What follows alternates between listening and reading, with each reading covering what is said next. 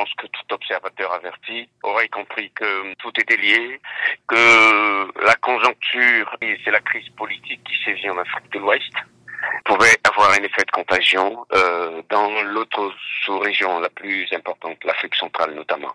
Donc je pense que quand on observe euh, avec euh, un minimum de, finesse et de rationalité, on pouvait comprendre que si jamais l'élection n'était pas bien organisée et qu'il y avait des irrégularités, quelque chose d'inattendu pouvait se produire. Vous pensez réellement que c'est lié seulement aux élections ou ce sont les Gabonais qui sont fatigués de 55 ans de pouvoir de la famille Bongo? Je pense que c'est un ensemble de paramètres. En effet, les fatigués sont lassés, sont fatigués du régime Bongo, parce que comme le disait le professeur Albert Ondosa, 53 60 ans, c'est beaucoup trop. Et qu'au-delà des problèmes d'ordre structurel qu'on peut énumérer et décrire, il y a effectivement une certaine latitude qui se manifeste il y a le fait de la conjoncture politique internationale, notamment au niveau de la sous-région de l'Afrique de l'Ouest.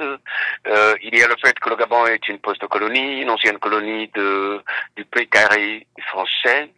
Il y a également ceci évident que euh, la misère s'accroît, la pauvreté est de plus en plus manifeste et de plus en plus évidente dans notre pays, et les Gabonais ont de plus en plus l'impression qu'ils sont dépossédés de leur pays. Les communiqués se sont enchaînés. Il y a d'abord eu l'annonce de Ali Bongo vainqueur de la présidentielle, et juste quelques minutes après, les militaires annoncent un coup de force. Est-ce qu'on pourrait dire que les militaires étaient déjà préparés au cas où? On pouvait comprendre que les militaires étaient prêts. En effet, l'armée, dans sa fibre républicaine, était en effet prête à dire son mot dans le cadre de cette élection. Parce que n'oubliez pas que les militaires, c'est d'abord des citoyens d'un pays et que ce que subissent les Gabonais depuis des décennies, ces élections qui sont sans cesse détournées, puisqu'il s'agit en effet de ce que le suffrage des Gabonais est sans cesse détourné, sans cesse malmené, jamais reconnu.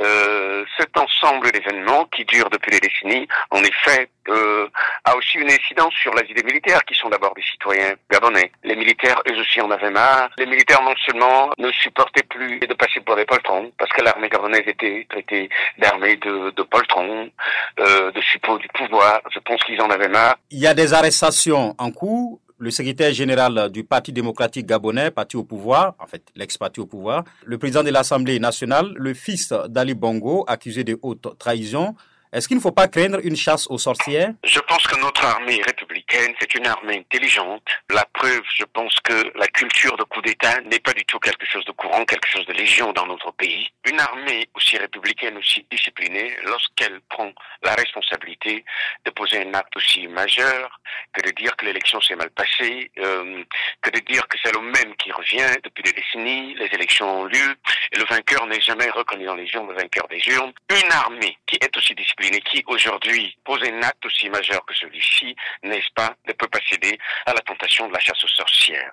Mais il est tout aussi légitime et normal que des interpellations aient lieu et que la justice fasse son travail, puisque ces gens-là sont présumés en effet d'être coupables de haute trahison, sont présumés en effet d'être coupables de blanchiment d'argent, de détournement de deniers publics, n'est-ce pas, de malversation de tous ordres.